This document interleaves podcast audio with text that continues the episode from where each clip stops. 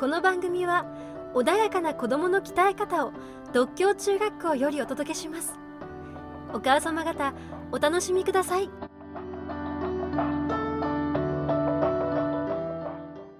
お母様目線になって一緒に子育てについて考えてくださる先生からのメッセージです。どうぞお楽しみください。お子さんの子育てについて悩まれている方っていうのは非常に多いんじゃないかなというふうに思うんですよね、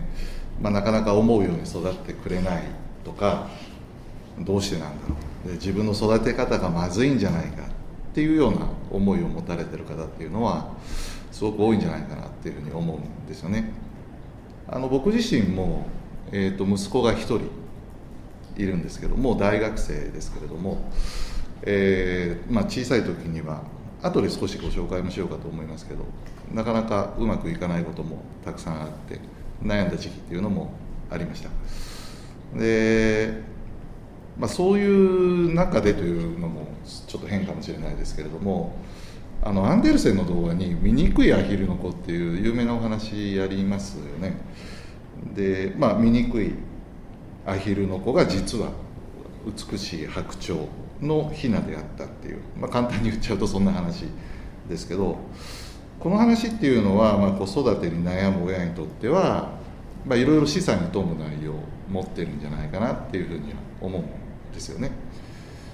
まあ、アヒルの親は初めこの子を他のヒナからこうからかいやいじめを受けるっていうことになるんだけどそれをまあ守ろうとします。でも親自身も次第にこうその子の存在を疎んじるようになってしまってでいたたまれなくなったその子っていうのが放浪の旅に出ちゃうっていうことなんですよね。でどこに行ってもけどその子っていうのは弾かれちゃってで最終的に行き着いたのがこの白鳥の群れということでした。まあ、それでもその子は自分が醜いっていうことに耐えられないで一人で冬を過ごすんですよね。で春になるとところがまあその子が見事な白鳥になって空を飛ぶということになっていきますで周囲の白鳥の仲間たちからもそれを祝福されて初めて自分が美しい白鳥になっていたということに気づいてそれでまあ一応ハッピーエンドみたいな感じのお話になるわけなんですが、まあ、ここから、まあ、僕たち親が、うん、感じておきたい部分っていうのはいくつかあると思うんですよね。で一つはやっぱりあの子どもたちっていうのは、まあ、今はともかくとしていろんな可能性を無限に持ってるっていうことだろうというふうに思います。でいつ大きく飛躍して変わるかわからないということなんだろうというふうに思うんですね、え、それなのにあの僕たち親っていうのはついつい、えー、自分の価値観の中でやっぱり子供を見てしまう。もうそれも今の子供の姿っていうものを評価してしまう、まあ、そんな風になっちゃってるようなところがあるんじゃないか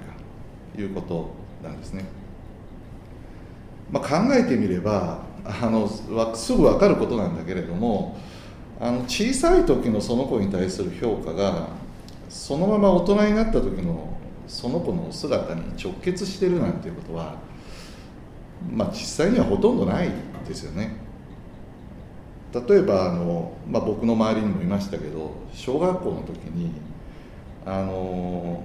すごい目鼻立ちがはっきりしてるからこのデメキンとかねあるいはそのギョロメとかそんなふうにまあ言われて、まあ、そうやって言うことは本当はよくないですけど、まあ、からからかわれちゃったりしていたような子が、まあ、中高ぐらいになるとものすごいハンサムになってモテモテみたいなことってよくありますでしょ？まあこれもちろんあのただの見た目の一例にしか過ぎませんけど勉強にしても運動にしても多分同じようなことってたくさんあると思うんですよだその時の子どもの評価っていうのがそのまま大人になった時の彼らの姿を映し出してるっていうようなことでは決してないわけですよね。まあ、それにもかかわらずその時の子どもの様子っていうのについつい目がいっちゃう、うん、そういうところがやっぱりあるんじゃないかなって思うんですね、まあ、そうじゃないよっていう視点をどっかでやっぱり持っておくっていうのは、うん、親としては必要になってくる部分じゃないかなっていうふうには思いますね。まあ、大体あのそもそもみんなが同じようには育たないわけです。あの器用にいろんな物事を身につけたりこなしていけるっていう子ももちろんいますけれども、まあ、そうじゃない子もたくさんいるわけですよね。ただどうしてもあのそういう器用にいろいろこなせる子っていうのはみんなから評価されがちですよね。うん、で周りからも、まあ、よくお育てになってますねっていうようなことを、まあ、言われがちだと思うんですだからみんながそれを目指そうとするっていうようなところはあるんだと思うんですけどでも本当にそれが価値のあることなのかどうかっていうのは、まあ、先に言ってみないとわからないですよね。まあ、器用貧乏なんていう言葉もあるけれどもあの器用じゃない子っていうのはその分やっぱり努力をしますだ時間かかるけど一度身につけたものは忘れないとか深く身につける